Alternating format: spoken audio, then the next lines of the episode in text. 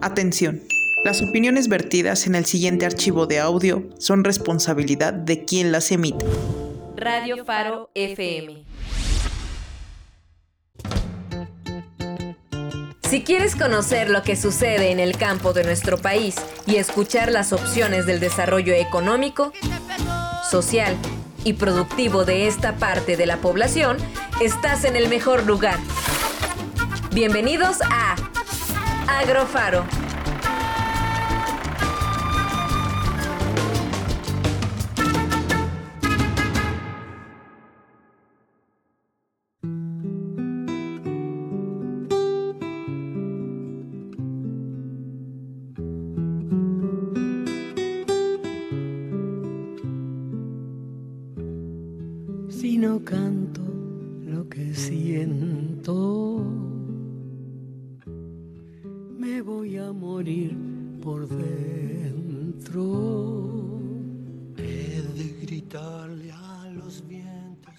Buena tarde tengan todos ustedes amigos de Radio Faro, de Hiperboria Radio, de Radio Solsticio. Bienvenidos aquí, de toda la banda ancha de la red. Bienvenidos aquí a su programa, su guía para entrar al sector agropecuario. Esto es Agrofaro. Los saluda con muchísimo gusto su buen amigo Roberto.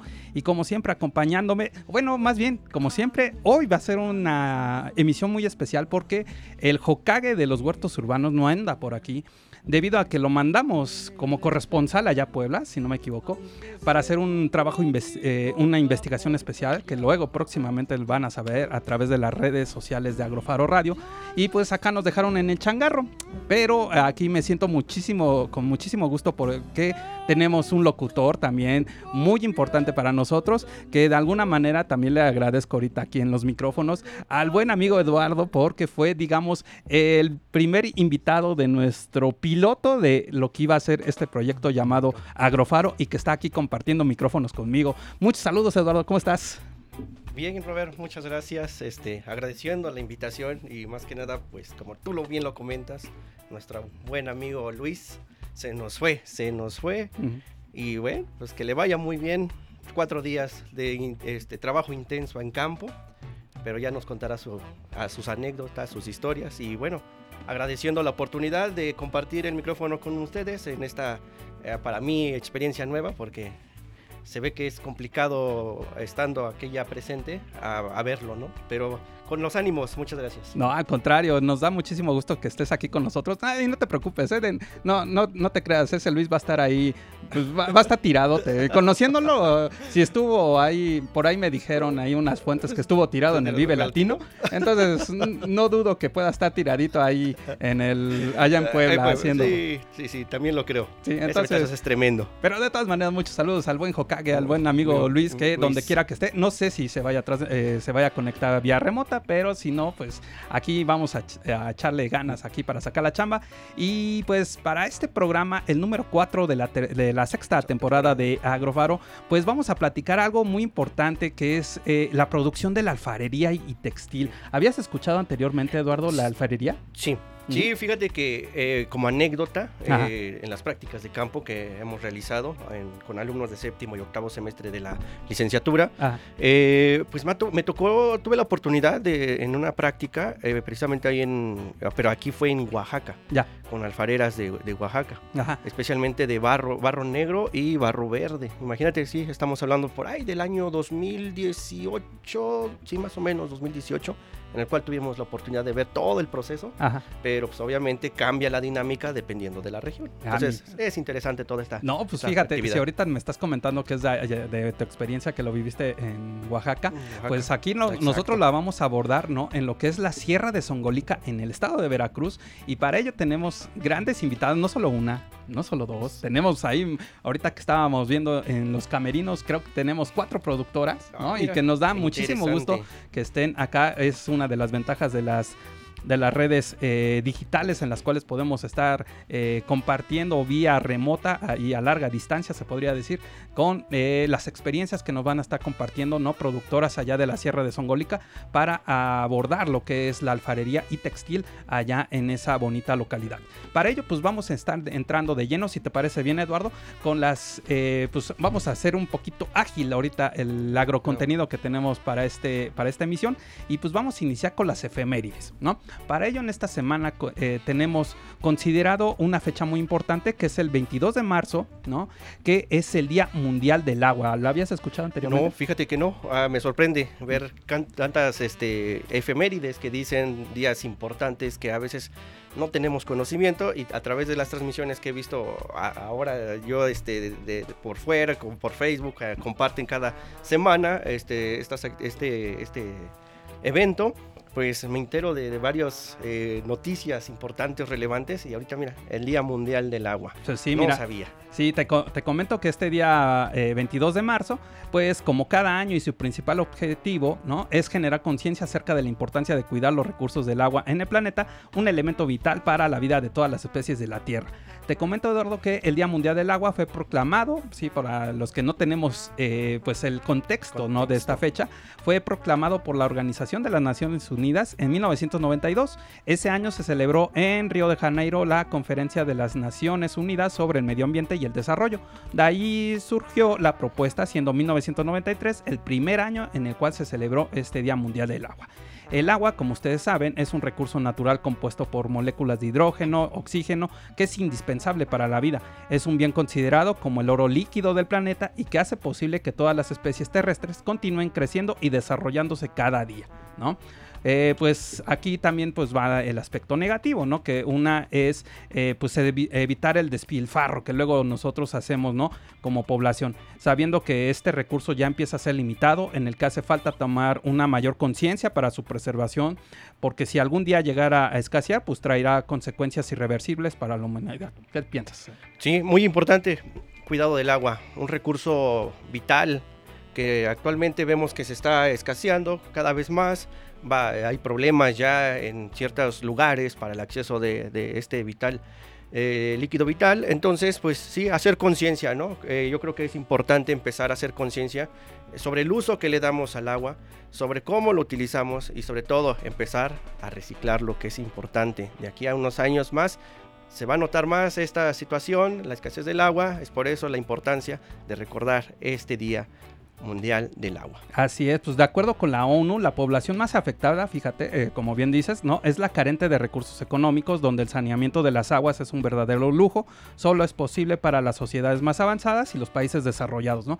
Fíjate, por ejemplo, un dato, más de un tercio de la población mundial no goza de los servicios de agua potable segura, lo que se traduce a más de 2 mil millones de personas que no reciben el agua de calidad en sus hogares. 2 mil millones de Dos- personas. ¿eh? Imagínate qué grandísima es- este, cantidad de personas pues tienen este problema de, del acceso al agua y muchas veces también no tomamos conciencia a veces, ¿verdad? De cómo, cómo utilizarla o la desperdiciamos, incluso en la- nuestra vida cotidiana, ¿no? Al, a este, hacer actividades como por ejemplo lavar el coche, Sí. que hay mucha gente que todavía sale con la manguera y desperdicia cantidades. Saludos a Luis. cantidades. bueno, ahí recordando, sí, ¿verdad? Dice, Sí. híjole, Luis, ya ves, eres terrible. Ah. No, no, no, pero Ah. sí, hacer conciencia, ¿no? Imagínense, estamos hablando de 2 mil millones de personas que no tienen acceso a este recurso y sobre todo, pues, empezar ahí en nosotros a trabajar en esa cuestión de, de, de conciencia sobre el uso y el cuidado del recurso agua. Pues sí, pues aquí está esta fecha importante para que tomen conciencia, amigos de Agrofaro, ¿no? Pues para erri- eh, erradicar la miseria, todas las consecuencias que acarrea, pues eh, desde luego Agrofaro busca alternativas para hacer que este mundo sea un poquito más viable para todos y desde luego pues hacer un llamado al cuidado del agua lo más eh, constante posible y sobre todo no solo para la fauna, para la flora, ¿no? Sino para todo, todo el planeta. Es importante que tengamos esta, eh, pues esta conciencia, ¿no? Sobre la conciencia del cuidado del agua. ¿Te, pa- te parece bien, Eduardo? También para empezar a agilizar muchísimo antes de que ya vayamos con nuestras invitadas. Eh, vámonos tendiditos con una noticia. Esto es por parte de, ya saben, nuestra sección de agronoticias patrocinada por la Red Mexicana de Periodistas Ambientales y en esta semana pues vemos que firma México y Canadá la equivalencia de productos orgánicos. ¿A qué se refiere esto? Pues así en una síntesis muy breve, los gobiernos de México y Canadá firmaron un memorándum de entendimiento para el reconocimiento de la equivalencia en materia de productos orgánicos. Anunció esto la Secretaría de Agricultura y Desarrollo Rural. ¿Esto qué significa? Pues que el propósito es potenciar la competitividad de los pequeños y medianos productores de alimentos orgánicos y garantizar el abasto de este tipo de productos en nuestro país en beneficio de los consumidores eh, y sobre todo pues también eh, está eh, creando ¿no? un valor agregado que fortalezca, agilice el intercambio seguro de alimentos, reduzca los costos para los productores, procesadores, importadores, exportadores, todo lo que diversifica la oferta de productos orgánicos en el mercado nacional. ¿Qué te parece?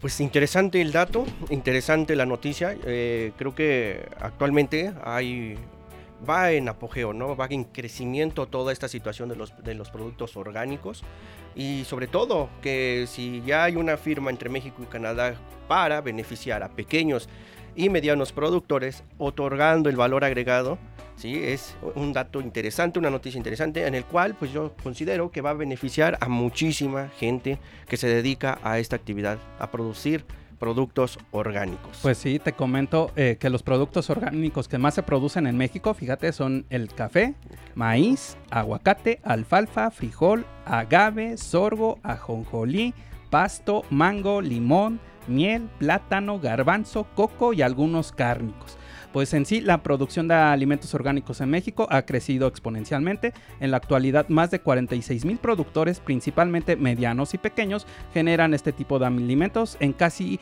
368 mil hectáreas en las 32 entidades federativas. Pues ahí básicamente para dar aquí el contexto, pues es esta importancia, ¿no? Que al menos como lo estábamos comentando, ver esa eh, plusvalía un mejor valor agregado a los productos orgánicos aquí nacionales y pues que tengan ahí esa oportunidad de poderse exportar, al menos aquí con este convenio que se hizo con el país vecino del norte llamado Canadá. Pues te parece, Eduardo, pues nos vamos a musiquita.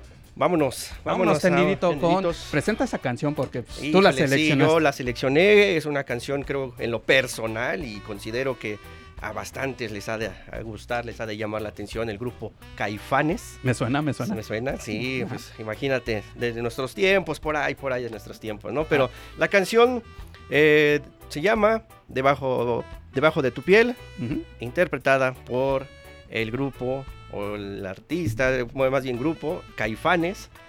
Es sin duda una canción, en lo personal, muy agradable. Pues vámonos tendiditos con esta canción y regresamos ya para entrar de lleno con nuestro tema de la producción de alfarería y textil. Esto es Agrofaro.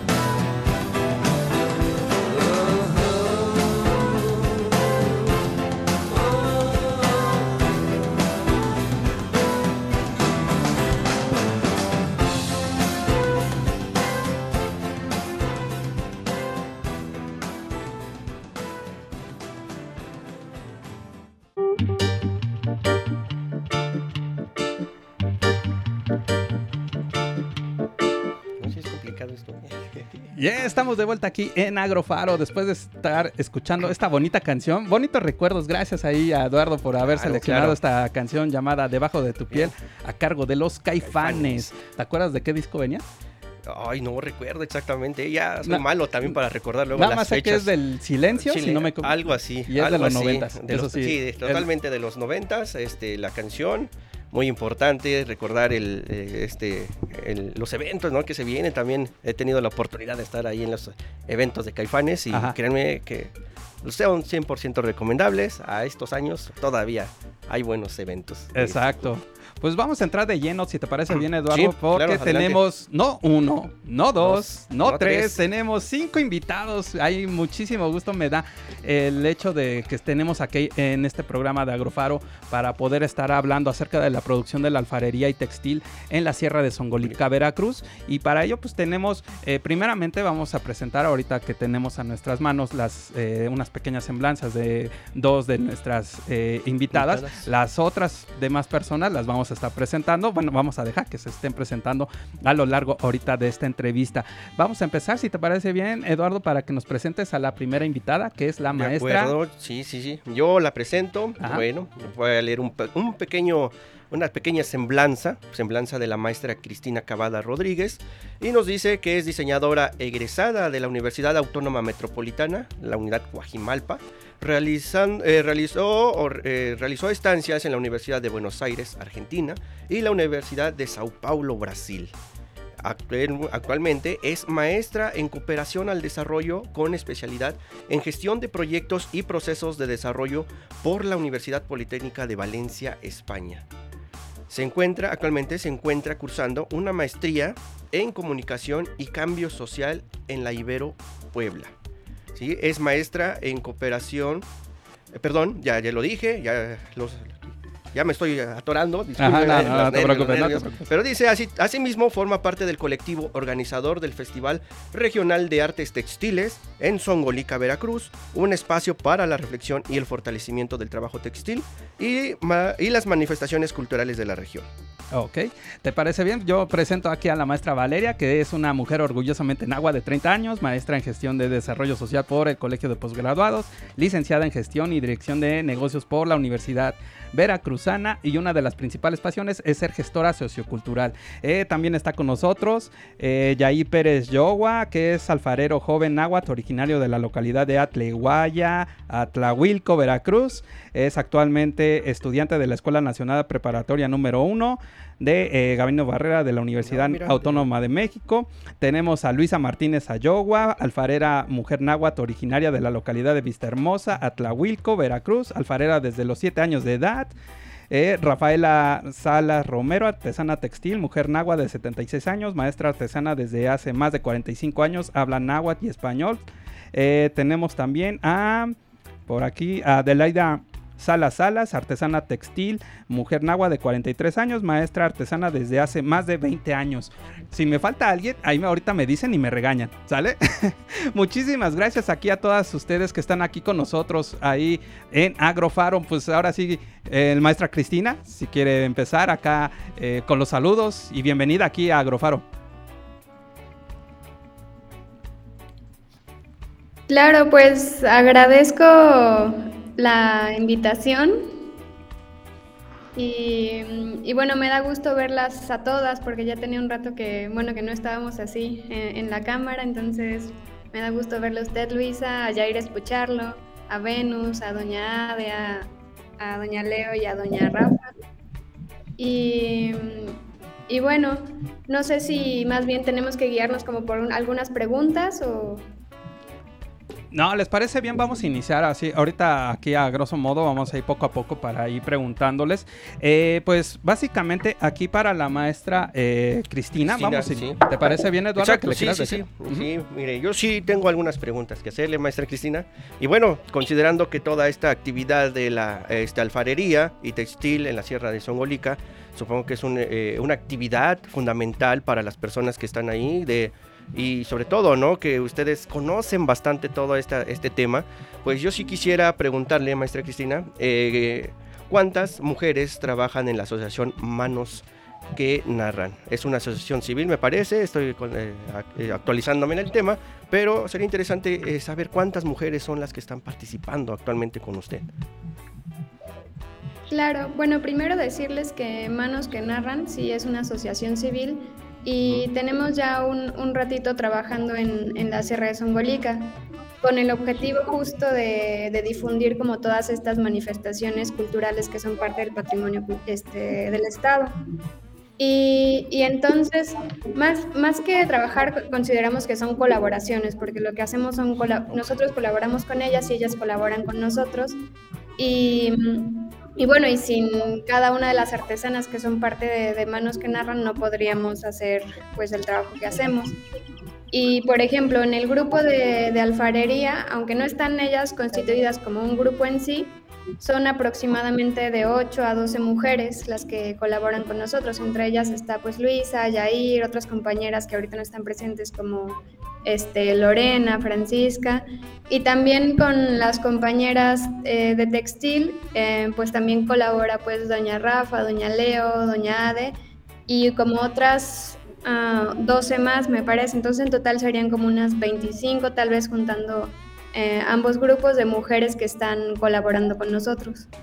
Wow, es, es impresionante, ¿no? Más que eso, toda esta eh, experiencia, ¿no? Y ese cooperativismo que hacen, ¿no? Eh, básicamente ahorita como nos, como nos comenta maestra Cristina uh, al respecto, ¿no? De, de, esta asociación que ustedes están eh, gestionando.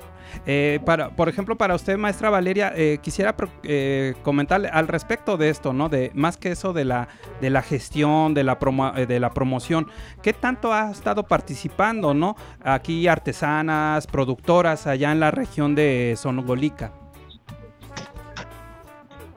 Bueno, a mí sí me gustaría hacer como un pequeño resumen para darle la palabra a ellas también, sí, porque sí. bueno, este, nosotros empezamos a conocerlas realmente porque empezamos a tener, bueno, durante mi tema de investigación de la maestría, este, eh, empecé a acercarme hacia ellas para trabajar temas de género y, y temas igual sociales.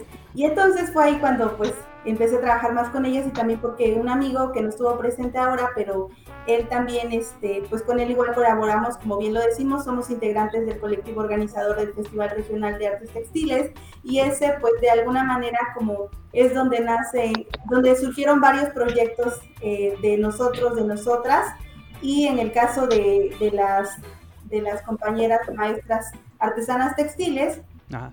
pues empezamos ya de alguna manera con un acompañamiento en, en este festival que se realiza cada año, eh, cada eh, 15, la primera quincena de diciembre de cada año. Llevamos seis años ya realizándolo. Es un festival autogestivo y realmente es un eh, festival que involucra como a más de 50 artesanas de diferentes municipios de la Sierra de Songolica.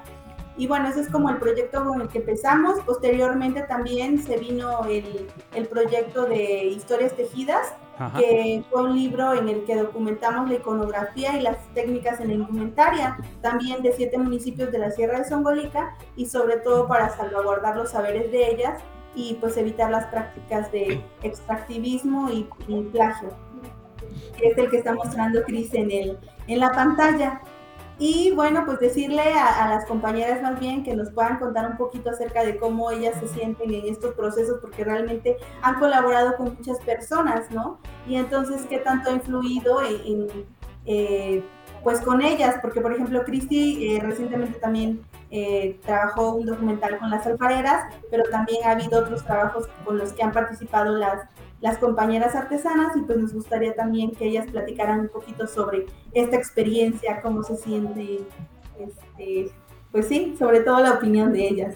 Wow, la verdad que, importante, ¿no? Saber mucho esta, esta perspectiva, ¿no? Y como dice, la, la, oportunidad de cada una de las productoras, ¿no? Sea alfareras, sean textileras, si podría decirse así de esa forma, eh, ¿qué tanto tiene, ¿no? La, esa participación colaborativa, qué tanto pueden estar haciendo como eh, pequeños grupos, ¿no? Y sobre todo, que se estén apoyando entre sí para poder estar eh, sacando adelante cada una de sus distintas eh, perspectivas, ¿no? Ahorita, antes de que nos vayamos, todavía todavía tenemos tiempo, por ahí me dirían acá en la producción para el corte de medio programa. Eh, un minutito. ¿Les parece bien? Ahorita vamos al corte de medio programa porque como sabrán somos radio pública y tenemos que también pagar acá este, los comerciales. Bueno, más bien el gobierno paga los comerciales.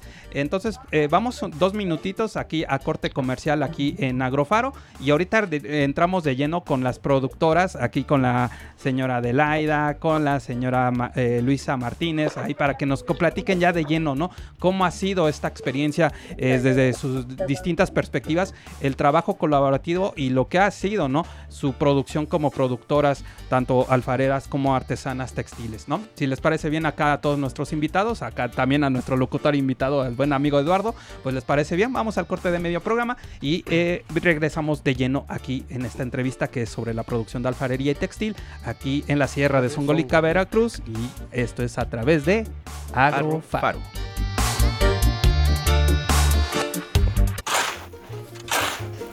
Un agro sembrado es un agro en proceso.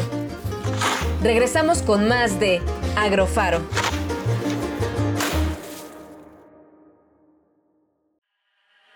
Radio Faro. Iztapalapa. Chimalhuacán. Chalco. Ixtapaluca. Valle de Chalco. Nesa. Iztacalco. Radio, Faro. La radio comunitaria del oriente de la ciudad.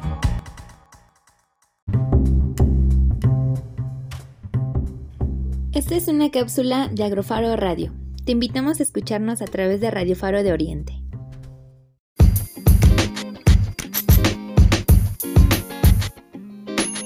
Hola, mi nombre es Juanita. El día de hoy les hablaré sobre el Día Internacional de los Bosques. ¿Sabías que este 21 de marzo la Asamblea General de las Naciones Unidas nos recuerda la importancia de cuidar nuestros bosques e invita a vivir en ciudades más verdes, saludables y felices?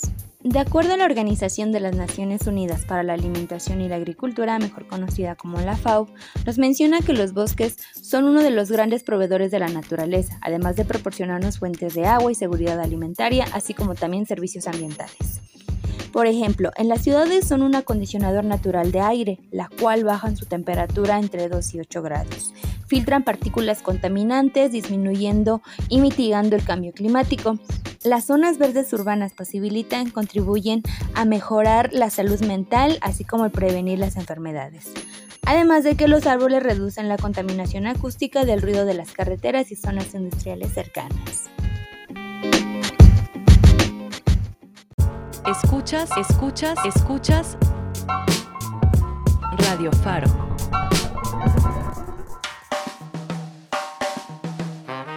Transmitimos desde la Fábrica de Artes y Oficios de Oriente, Calzada Ignacio Zaragoza, entre Metro Acatitla y Peñón Viejo, Iztapalapa, Ciudad de México. Radio profesional para mi comunidad. Radio Faro. Radio Faro. Radio profesional para mi comunidad, la radio comunitaria del oriente de la ciudad. Radio Faro vuelve. La Fábrica de Artes y Oficios de Oriente te invita a los eventos que tenemos para ti este mes de marzo. Faros presenta. Nuestros hermanos Faro Cosmos y Faro Azcapotzalco nos visitará con las siguientes presentaciones. Faro Cosmos presenta Ni Dios ni Patria, basada en la obra De la calle, de Jesús Dávila. Representa una parte de la vida en las calles de la Ciudad de México, una obra de teatro para público adulto y juvenil. Viernes 10 a las 17 horas en el foro. La mujer sola, un monólogo con un tono de tragicomedia que retrata la situación que aún hoy en día viven muchas mujeres en distintas sociedades de distintos países. Viernes 17 a las 17 horas en el foro. La decisión final o ¿por qué a mí? Los 10 sobrevivientes discutirán cuál es el mejor plan para recuperar a la humanidad. Sábado 25 a las 13 horas en el foro la piña y la manzana.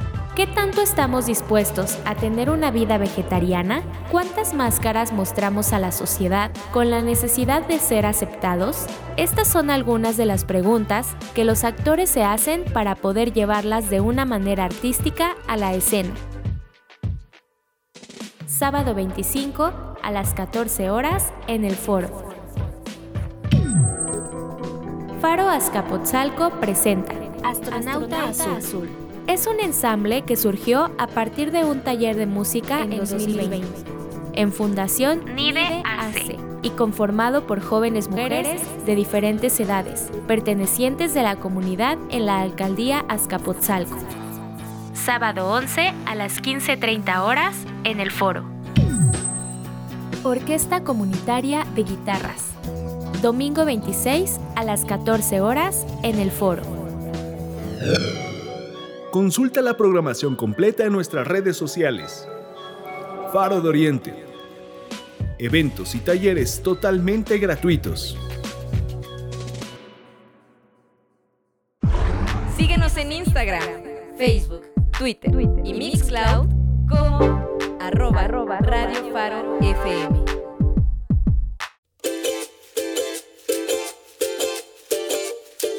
Cosechando ideas, conocimiento y oportunidades. Continuamos en Agrofaro.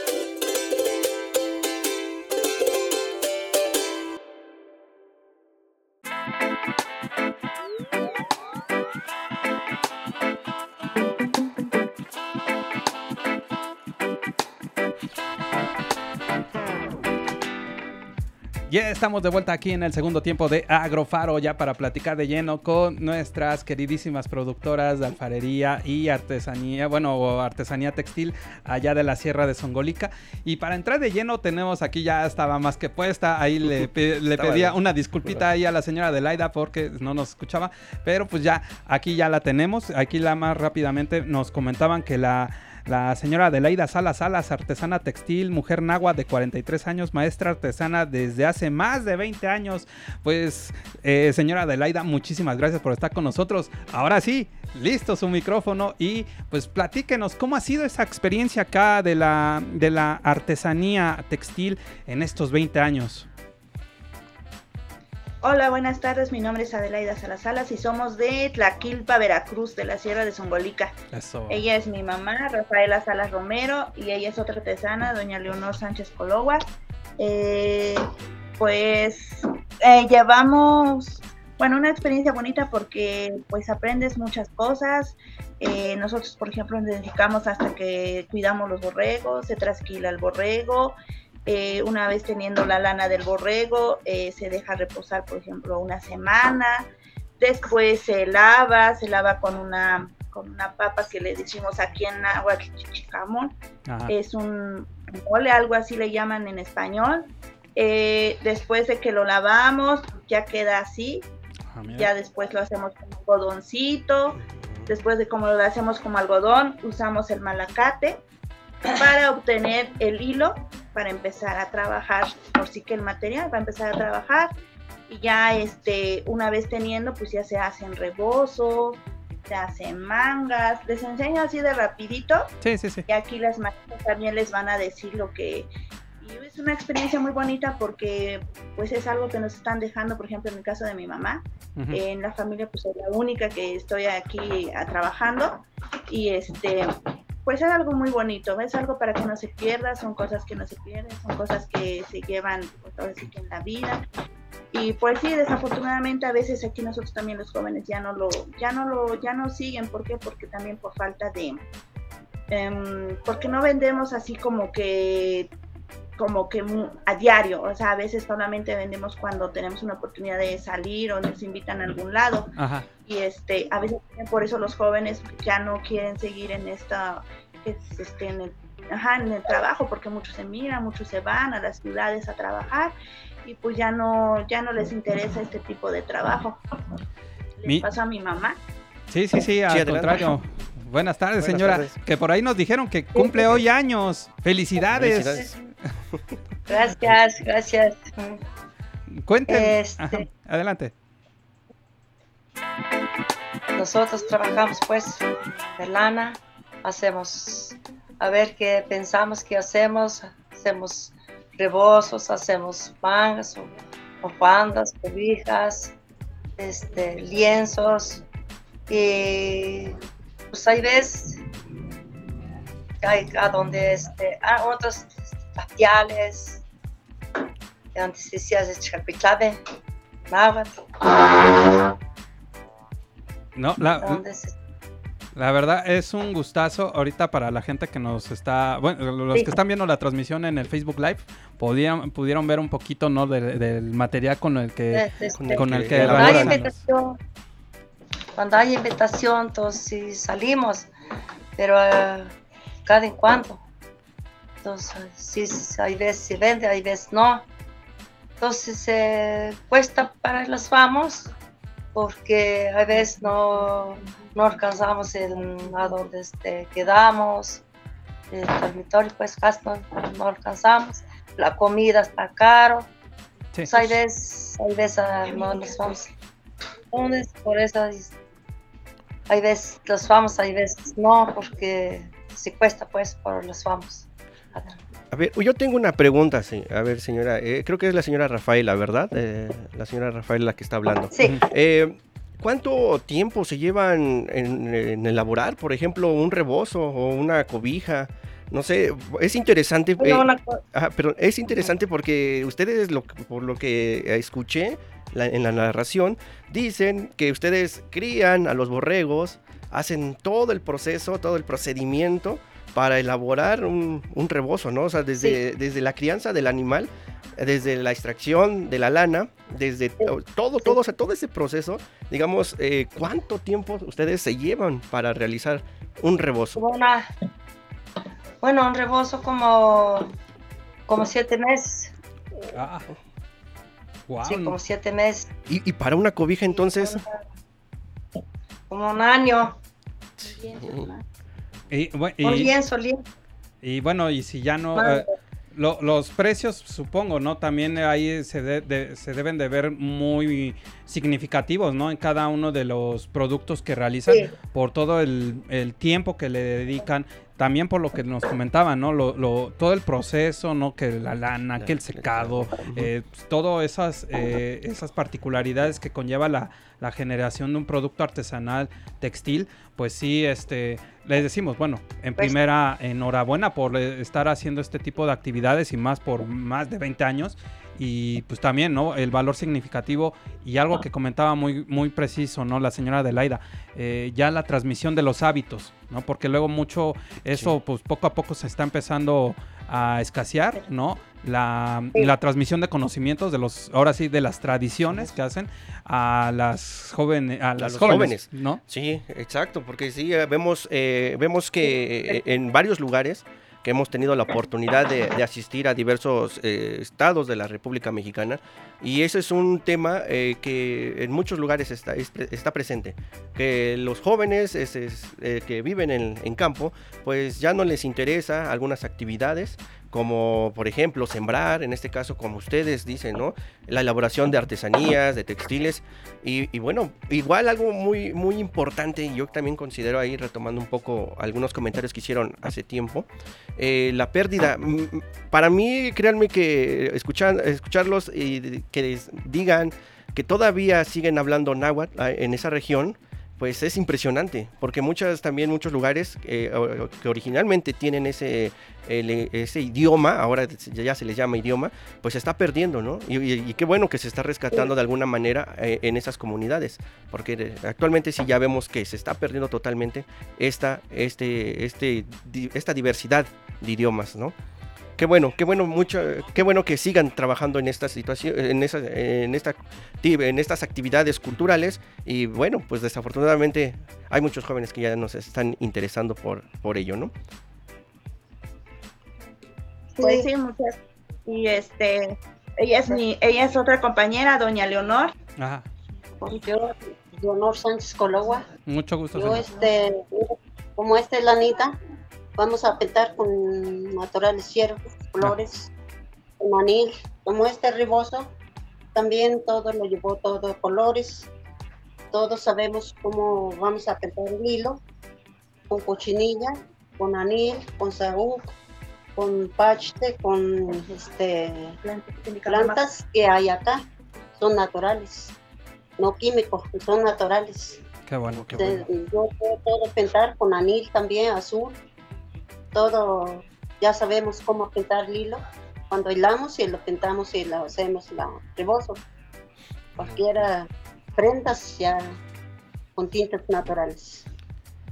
Pues la verdad, qué, qué bonito, qué bonito, este, la, es una, es un arte, ¿no? Como bien decían ahorita, esta, este, esta bonita profesión, ¿no? De la artesanía textil. La verdad, mis respetos, señoras, gracias ahí por, por estarnos compartiendo esta bonita eh, aunque sea de manera uh, ahorita muy breve, como los decíamos ahorita atrás del fuera del aire, este, nos vamos a comprometer para que luego en posteriores emisiones aquí de Agrofaro eh, lo abordemos de manera ya muy particular ahí con cada uno de los productores, porque es muy importante saber todo este proceso, eh, con lo que conlleva, desde la generación del producto, desde la recolección del insumo, ¿no? Y tanto qué tan, qué, qué tan eficiente ha sido ahorita, por ejemplo, gracias a la a la coordinación, al apoyo que luego, por ejemplo, la maestra Cristina, la maestra Valeria, ¿no? A través de estas asociaciones, a través de estos eventos, ¿no? Que también puede ser una fuente, ¿no? De difusión para, para poder estar generando desarrollo para ustedes y sobre todo también para valorar, ¿no? Todo el todas estas actividades significativas que hacen para conservar alguna de las tradiciones que luego muchos, pues poco a poco desafortunadamente se está, se está perdiendo, ¿no? En el interior de la República. Les agradecemos ahí a la, a la señora Adelaida, a la señora Rafaela, este, ahí por sus, por sus experiencias. Y vámonos con el otro aspecto, ¿no? La alfarería. Para ello tenemos... No, al, contrario, muchísimas gracias por estar acá con nosotros. Gracias.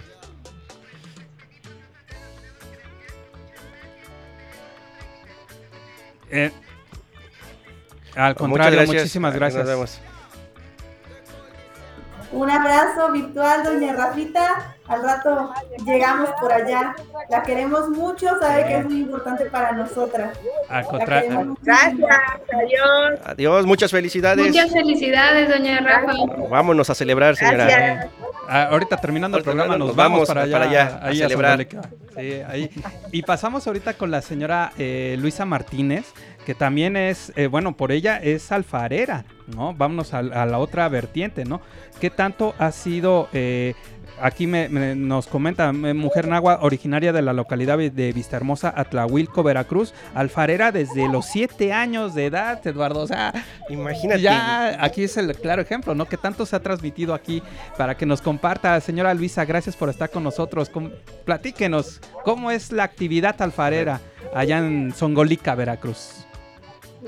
Muy buenas tardes, pues un saludo a todos. Muchas gracias por la invitación. Pues para mí ha sido una experiencia muy bonita. La verdad, este, aprendí de mi abuelita, de mi mamá. Este, yo veía a mi mamá hacer artesanías y entonces yo desde niña pues también me gustó hacer y desde ahí pues este no no he dejado de hacer la verdad gracias a Dios es un trabajo para mí, para las señoras artesanas allá en Hermosa, Arteguaya, bueno, el municipio de Atlahuilco. Para nosotros es un, es un gran apoyo, aunque decía ahí las compañeras de textil, no tenemos ese, este, digamos que el lugar de venta, pero para nosotros es un gran apoyo todo lo que hacemos. Yo estoy muy, estoy orgullosa de lo que hago y este trato de, de animar a, a, los, a los más jóvenes, digamos que por ejemplo ahorita yo ya tengo una niña, le estoy enseñando para que ella también aprenda a hacer artesanía. Eso. Entonces, este sí es muy bonito para mí, pues es muy bonito, me han sacado de, mi comunidad, he salido, estoy trabajando en eso y, muchas gracias, le agradezco a la maestra Cristina, a, este, a Venus y este por todo el apoyo que tengo de parte de ellos. Muchísimas gracias. Oiga, eh, señora Luisa, este, una pregunta acá. ¿Cuánto me cobra a mí por unas clasecitas ahí para la alfarería? Pues cuando guste, allá lo, lo esperamos en Vista Hermosa, damos talleres. O también vamos a, a donde nos este, soliciten este, ya hablamos de los precios. Eso, eso, este, me, late. eso es bien importante porque, bueno, ahí me, me, gustaría comentar algo de que gracias a los talleres que, que se han armado en, en varios lugares de la región, en Córdoba, en Orizaba, aquí en Zombolica, pues nosotros nos damos cuenta que a raíz de esos talleres, pues la gente valora más la pieza, o sea, porque de alguna manera todas las piezas eh, que hacen tanto las alfareras como las artesanas textiles, pues son obras de arte, ¿no? Y entonces cuando, cuando uno vive la experiencia de crear una pieza, es cuando la gente lo valora más, ¿no? sobre todo también ha habido este, niños, niñas, jóvenes, personas adultas y este, que, que, se han involucrado en ese tipo de talleres y que han promovido que de alguna manera se valore más y que pues esto también pueda llegar no solamente aquí en la ciudad de Somolica, ¿no? sino a otros lugares de, del país. Aquí, por ejemplo, nada más un pequeño, eh, una pequeña pregunta, eh, maestra Valeria. Eh, ¿Para acceder o los requisitos para poder ingresar a este tipo de talleres? Pues en realidad solo es coordinarnos con la, con ellas, como bien lo decían, este, y recordándoles que, por ejemplo, ustedes el, el, próximo 19 de abril nos van a visitar con sus estudiantes y que pues ese día van a poder tener la experiencia también, nos podemos coordinar con ellas siempre y cuando ellas tengan la disposición y sobre todo que, que lo hagamos previamente, ¿no? Ah, y ah, también, por ejemplo, ahorita doña Luisa anda ya en la cumbre Tajín, ese es un ejemplo de que ahorita ella también ya está oh exponiendo sus, sus piezas ya en otro lugar. Sí, aquí andamos. También estamos muy orgullosos de ella. No, no pues, qué bueno. Muy bien, muy bien. No, mucho, muy interesante esta actividad que realiza, ¿no? Eh, y, sobre todo, como bien lo comenta, ¿no? El, eh, yo ahí quisiera hacer un comentario y con respecto al precio de los productos. Ah, es cierto, ¿no? Que ustedes saben todo el esfuerzo que se le dedica a, la, producción de, alguno, a la creación de un producto nuevo a lo mejor, y, lo valoran, ¿no? Y es por eso a veces que nos dejamos llevar en, el precio, pero es valorado por ustedes. Ustedes saben cuánto les ha costado elaborar, por ejemplo, eh, una cobija, ¿sí? una falda, eh, un rebozo. Entonces yo creo que también eh, valoramos el esfuerzo que ustedes realizan para estas actividades. Ahí, señora, eh, señora Luisa, yo te tengo otra pregunta. ¿Qué productos elabora? ¿Cuáles son esos productos, digamos, estrellas que usted ha de tener en la parte de la alfarería? Este, nosotros tenemos las tradicionales que les decimos este, bicol o cántaros, son las que nosotros usamos allá en las comunidades donde vivimos que una que es ollas, que son ollas tradicionales que nos, con las que nosotros este, usamos, o sea, todas las ollas que usamos este, son las que más se venden allá y ahorita ya que estamos saliendo se está vendiendo otra cosa que son platos, tazas, figuritas que son alcancías o este nos piden cositas así, este, macetas de figuras. Eh, si nos hacen un pedido, no sé, de figurita de, cualquier animalito, intentamos hacerlo. Entonces, como que ahorita, ahorita me, me, salí de mi, mi, puesto, digamos, no tengo luz ahí. Ah, ya de otro lado no les puedo mostrar, pero ahí tiene una muñeca, por ejemplo, de barro. Vámonos. Este, y, ya este, con eso, bueno, lo que nos van pidiendo lo, lo tratamos de hacer. Ok, muchas gracias, señora Luisa. Muy ah. interesante todos los productos que nos menciona. Y bueno, pues disfrute, disfrute su estancia allá. Y ahí, por ejemplo, ahorita en el mismo caso que ahorita platicábamos con, las artesanas textiles, ¿cuánto tiempo se lleva en la elaboración de estos productos de, ahora sí que de barro, se podría decir? Sí, eh, pues la verdad para hacer una pieza se llevaría como una semana, podría yo decir, porque en lo que traemos el barro, en lo que se seca, traemos el mármol, que es una piedra con el que mezclamos, este, trituramos la piedra, lo hacemos polvo y el, con el barro lo mezclamos. De ahí se hace la pieza, se seca, se bruñe con una piedrita, le decimos cuarto, es, un cuarto. Lo bruñimos para que quede este, lisito. De ahí va el secado el secado con el humo, nosotros allá en Pobre Casa hacemos tortillas y ahí ponemos un lado la pieza y este y, lo secamos, bueno, para que esté lista, lista, pues es en 20 días hasta un mes que quede bien, bien seco y ya quemado. Sí, ya ahí vemos que nos están mostrando algún algún producto elaborado, una gallinita maceta. sí, es lo que estoy, alcanzo a ver por ahí que Chulada, muy bonito. Sí, para acá la gente que nos ve en la videollamada eh, a través de Facebook Live, acá la maestra eh, Valeria, nos está mostrando la macetita, ¿no? En forma de gallinita ahí con su Ajá, sí, claro. con, Ya su con su plantita. ahí con su Con su plantita. plantita ya. La verdad, es un gusto que, que nos esté comentando, ¿no? Aquí, señora Luisa, de esta importante labor y como dice, ¿no? Que usted ya está haciendo eh, una de las, de las oportunidades, ¿no? Que nos están brindando estos talleres, estas iniciativas, eh, lo que eh, se gestiona, ¿no? Para poder estar incentivando desarrollo, eh, agradeciendo desde luego acá a la maestra Cristina, a la maestra Valeria, con, desde sus... sus distintas papeles acá en la gestión para poder estar desarrollando este tipo de participación colaborativa, ¿no? Acá con los artesanos, eh, con todas las, aquí en este caso de ustedes, ¿no? Como, como productoras alfareras, pues ahora sí también eh, decirles eh, dónde pro- podemos conseguir estos productos. ¿A dónde me dirijo? Este, pues estamos, estamos en, nos ubicamos en el municipio de Atlahuilco. Ajá. De ahí, pues, este, a, a una comunidad que se llama Vistahermosa. Este, sí está un poquito difícil de llegar, pero podemos entregar desde, por ejemplo, ahí en el Atlahuilco en centro, en Orizaba.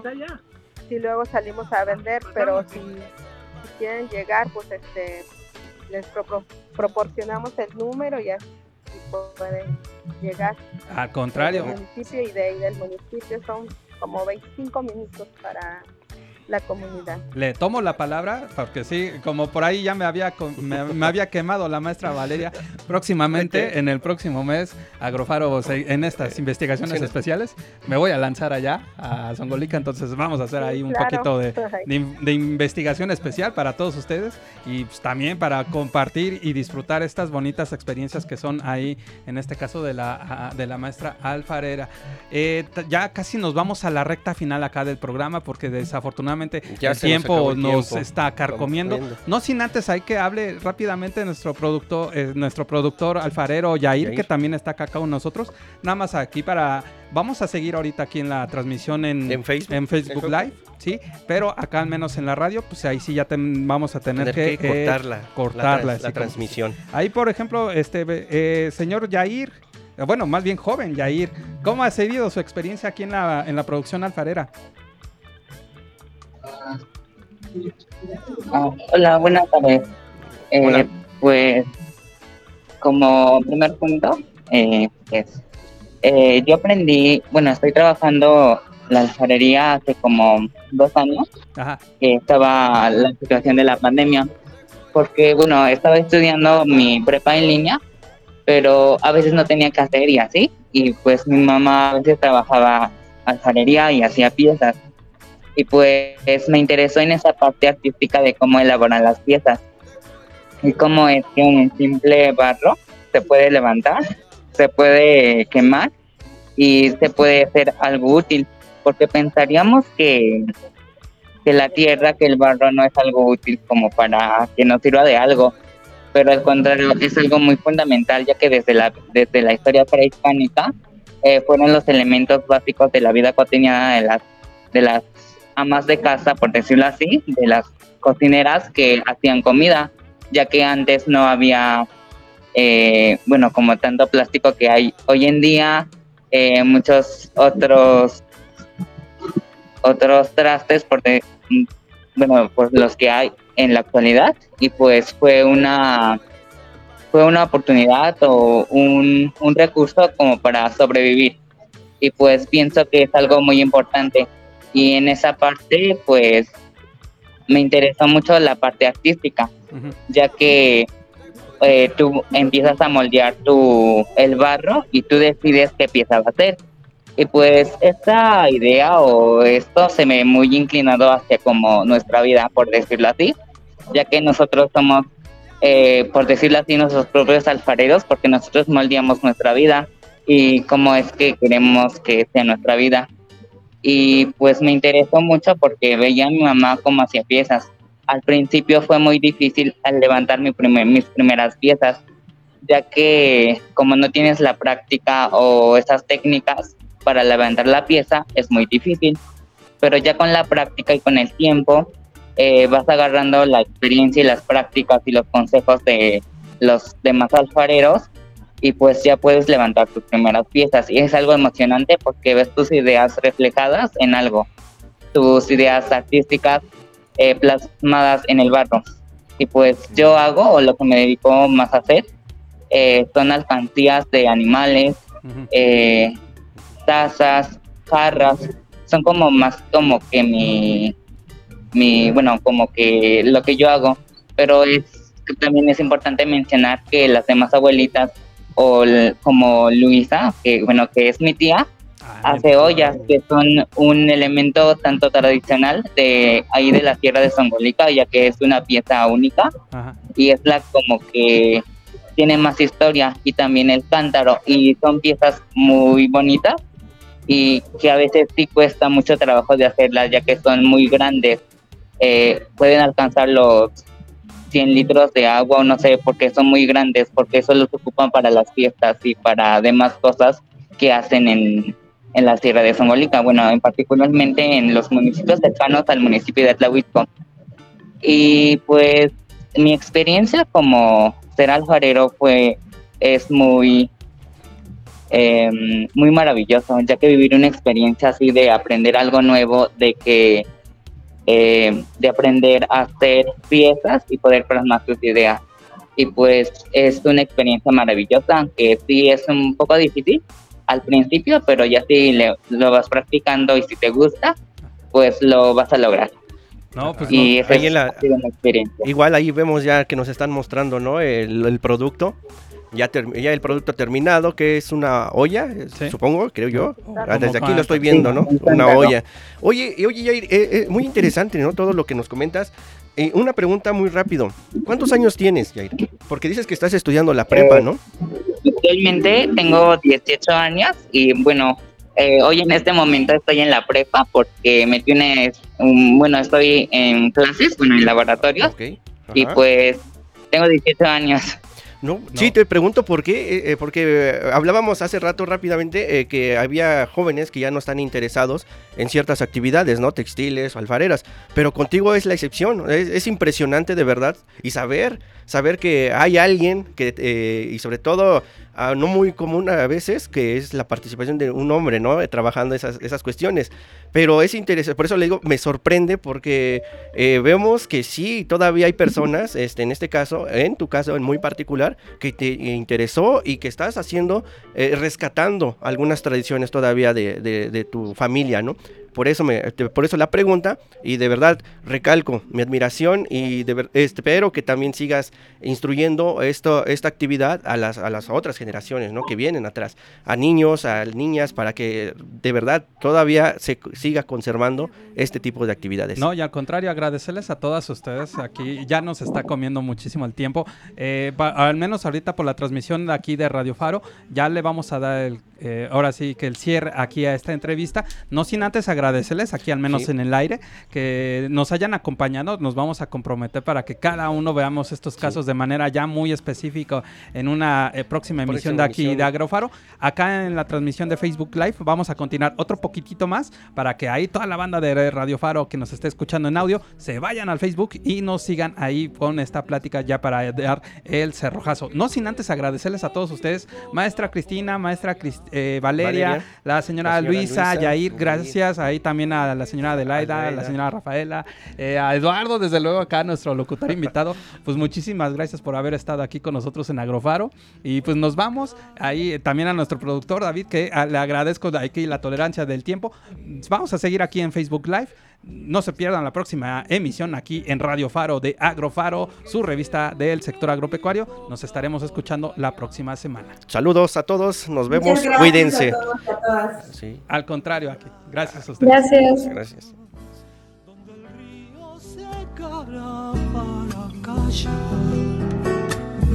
Este, esta es mi corteza donde el hacha golpeará donde el río secará para callar.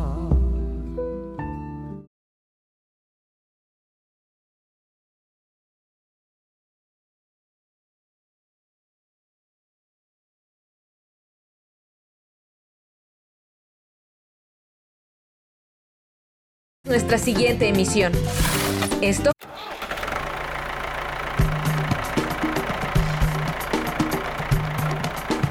Si quieres conocer más formas de ver el campo, su cultura y los mejores consejos para el desarrollo sostenible, no te pierdas nuestra siguiente emisión. Esto fue Agrofaro. Hasta la próxima.